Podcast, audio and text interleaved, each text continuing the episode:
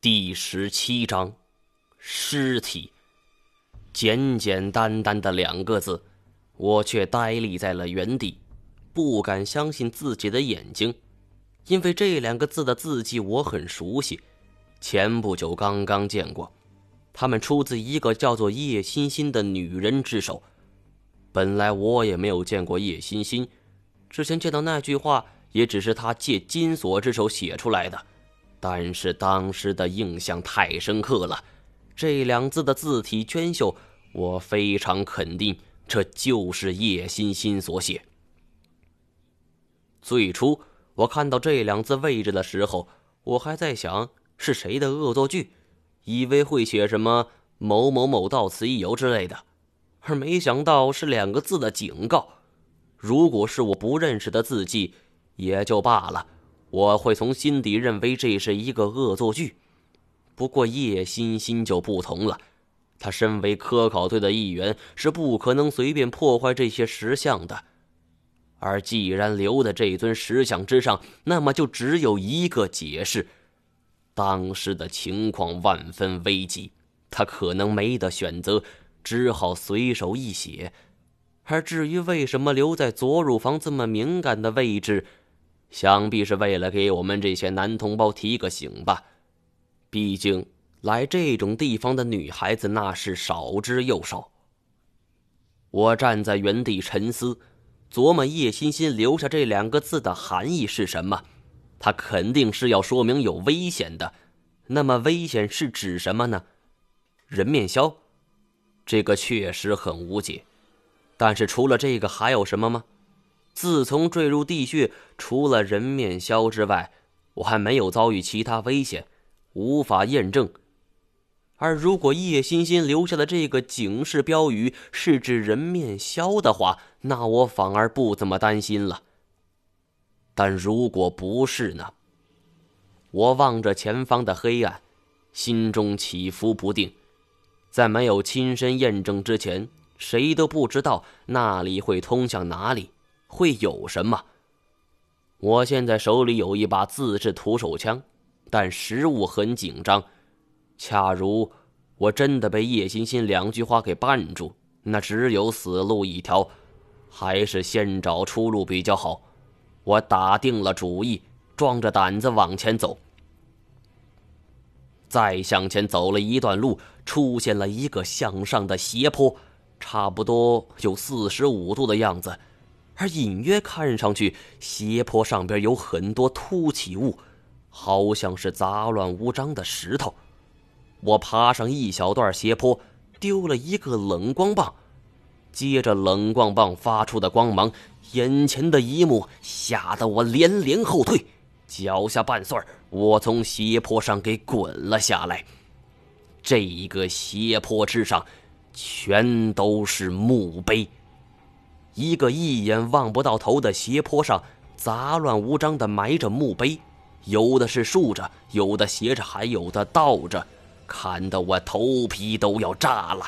这活脱脱的是一片乱坟岗。我知道，在这一带有天葬的习惯，这么多墓碑聚在一起，这还是第一次见到。而在我此时此刻看来，这个斜坡更像是一个巨大的坟墓，里边埋葬了这些墓碑的主人。现在，我面临着一个很严峻的问题：爬上去还是另寻出路？我左右都找了一遍，似乎并没有合适的路了。而且我口粮有限，不可能在这浪费太多时间。踩人坟头这种事儿。虽然想起来忌讳，但我也没什么可选择了。想到这里，我深吸一口气，心中默念：“各位老大，我不知道你们姓甚名谁，我自己也是个无名小卒，今儿是逼不得已，冒犯之处多多海涵，得罪得罪。”默念完了这句话，我才轻轻抬脚，沿着斜坡往上走。这一条坡路的土质很松软，一脚下去能陷进去半个脚，走起路来很吃力。而这墓碑更是杂乱无章，没有一点规律可循。有的时候走着走着，眼瞅前面分明是一条路，而一抬头，一块墓碑就挡住了我的路，我还得另寻他法。而且到后来，这种情况越来越严重，那些密密麻麻的墓碑像是一块块拦路石，怎么别扭怎么来。二十多分钟，我不过才前进了百十来米。还是坐下来休息一会儿吧。这个时候累得气喘如牛，也没有那么多忌讳了。挨着一块墓碑坐下，拱了拱手说：“老前辈，多多得罪。”我拿出了花老大分的压缩饼干，还掰了一块放在墓碑之前。叶欣欣借金锁上身，还有黄显章口中二十年前的事情。都对我造成了很大的阴影在我手里死过多少动物，我从来都不相信鬼神之说，因为我是个坚定的无神论者。但三番两次遇到这种事情，就算我再坚定也没有用。我现在只能是自求多福，少惹麻烦。我甚至还跟墓碑上的前辈聊了会儿天。你在这儿。躺了多久了？能告诉我怎么出去吗？二十年前发生在这儿的事儿，你知道吗？一个人对着冰冷的墓碑自言自语，看上去我就像是一个精神病患者，而其实我自己知道，这是在给自己壮胆。要害怕，要保持一个乐观的言谈，要不然一个人给自己施加压力。非得疯了！我以前看过一个报道，一群英国人去地穴探险，其中一个队友走散了，而三天后人们找到他，人已经疯掉了。越是绝境，就越不能绝望。墓碑上长满了青苔，我手电光打过去，发现上边的字已经看不清楚了。我当时也不知道为什么。出于怎样的一种心理，竟然抬手去视察墓碑？那时候我的大脑是一片空白，但随着墓碑上的内容逐渐显露出来，我的心也随着悬了起来。墓碑上的内容是严显江之墓，落款没有名字，只有一个显示着一九九六年的日期。我吓得一屁股坐在地上，严显江的墓碑居然出现在这儿，难道说一九九六年全军覆没的科考队真的都死了吗？我迅速爬起来，逐一查看这些墓碑的内容。这是一个很大的体力活，墓碑成百上千，不知有没有规律，而且每一块墓碑我都要仔细擦拭。当然。我没有奢望所有墓碑我都要弄清楚，但是只要有一块叶欣欣的墓碑，我想就可以断定科考队的下落了。但是很遗憾，过去了五六个小时，我累得腰都直不起来了，也没有发现刻有叶欣欣名字的墓碑。难道是我搞错了？我重新回到了严显江的墓碑前。注视着名字和落款，严显江如果真是二十年前死在这儿，那么他死亡原因是什么？又是谁把他埋葬了呢？这一块石碑又是谁刻的？我脑子好乱，觉得这一切都陷入了一个死胡同，像是一个死结，越着急就越解不开。看来，想要知道答案的话。只有一个办法了，就是刨开坟墓。这个想法刚刚冒出来的时候，连我自己都吓了一跳。这么大一座乱坟岗，想要从里边翻出严显江的尸体，似乎不大可能。而且这么多年过去了，严显江早就作化成了白骨，跟其他遗体没什么区别。我是搞动物制品的，不是验尸的。面对一堆白骨，我没办法选出哪具是二十年前的。虽然是这样说，我决定还是小试一把。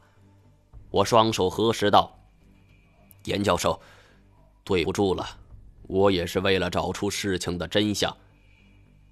因为土质松软，我手里也没有合适家伙，干脆就直接用手刨。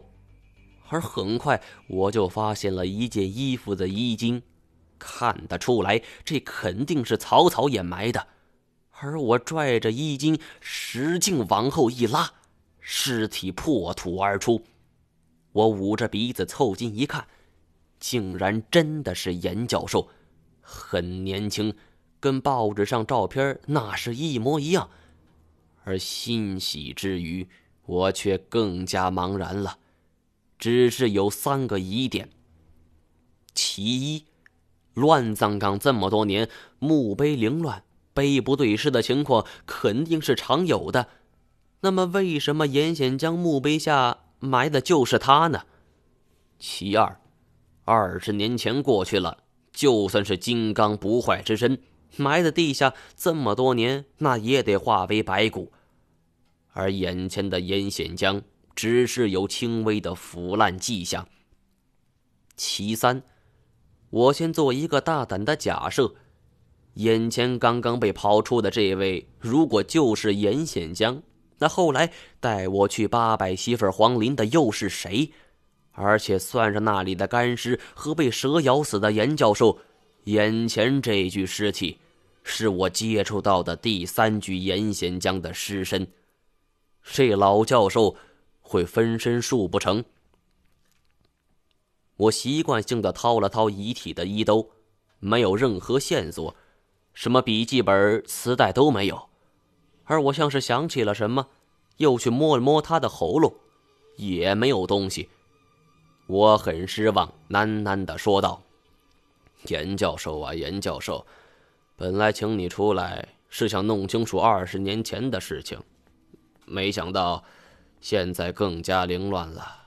我还是送你回去吧。”说着，我就拉起他的手，想要把他重新埋进坟墓里，而蓦然。我瞬间明白了问题出在哪儿了，这具尸体的手只有一层皮儿，竟然是空的。我急忙仔细看去，没错这就是一只假手套。我摘下来仔细一看，好家伙，皱皱巴巴的是真人皮，只要尺寸大小合适，戴在手上绝对能够冒充中年人。而这只假手套里边的真手已然是腐烂成了白骨。我又谨小慎微的检查了一下他的脸，竟然也是一张人皮面具。不过我也没必要掀开了，反正面具之下也是白骨，我认不出是谁。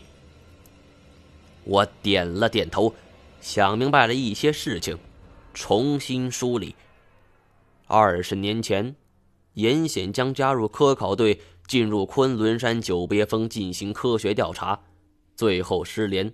这么多年过去了，坊间一直流传着科考队全军覆没，而且有倒斗界的前辈古一指作证。